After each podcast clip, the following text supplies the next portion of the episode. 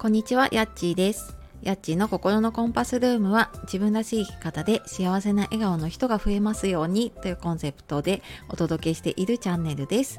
本日もお聴きくださいましてありがとうございます。えいつもね、いいねやコメントレターも本当にありがとうございます。励みになっております。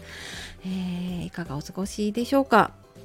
今日はねちょっと雑談なんですけれどもスタンド FM 今ねこの聞いているスタンド FM の予約投稿ができるようになったっ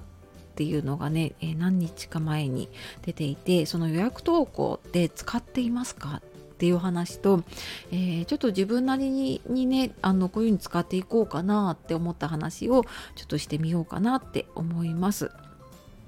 であの私なんかこういうアップデートとかね新しい情報に結構弱いんですけれどもこの予約投稿はすごい嬉しいなって思ってただなんか実際に、うん、それうまく使わないとこの機能のねありがたみがないなと思ったのでなんか他の方のね予約投稿こういうふうに使ってますっていうのをちょっといくつかね聞かせていただいたりしていました。で、え実はねこれ今あの予約投稿で金曜日えー14日金曜日に今収録をしています。っていうのはやっぱり平日の昼間の方が、えー、と一人で収録ができるっていうのとあとうんと私金曜日にね公式 LINE の限定の配信をやっているんですけれどもやっぱりまとめて撮った方がすごくうん自分もその時間的にも効率がいいかなっていいような気がするなと思って今ちょっと試してやってみているところですね。でなんかこの予約投稿を使ってみようかなって思ったのは私年末年始の時にこれちょっとスター F の話じゃなくなっちゃうんですけれどもインスタを今やっていてやっていてっていうほど あの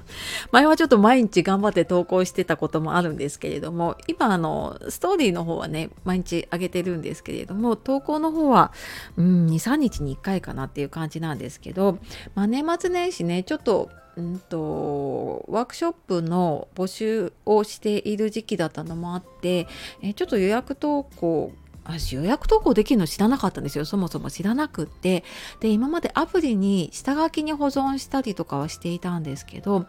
パソコンから予約投稿ができるよっていうのを教えてもらってえなんだこの画期的なものはと思ってあの年末年始だしねちょうどちょっと使ってみようと思ってやってみたんですね。でそうすると予約投稿って自分の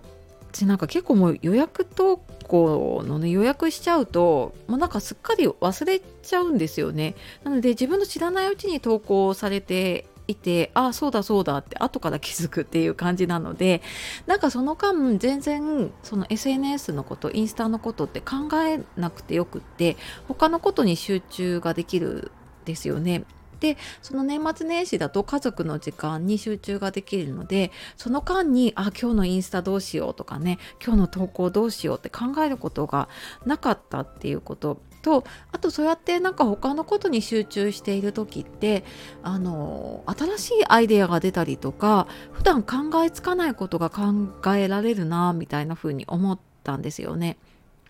でなんかどっか出かけたりとかしていた時にどっかで何か仕事のことや SNS のこと気になっているとやっぱそっちに集中できていないからなんかなかなかうん自分の頭の中の制限が取れないというかね状態なんだけれどもなんか本当に休みは休みでゆっくり休むと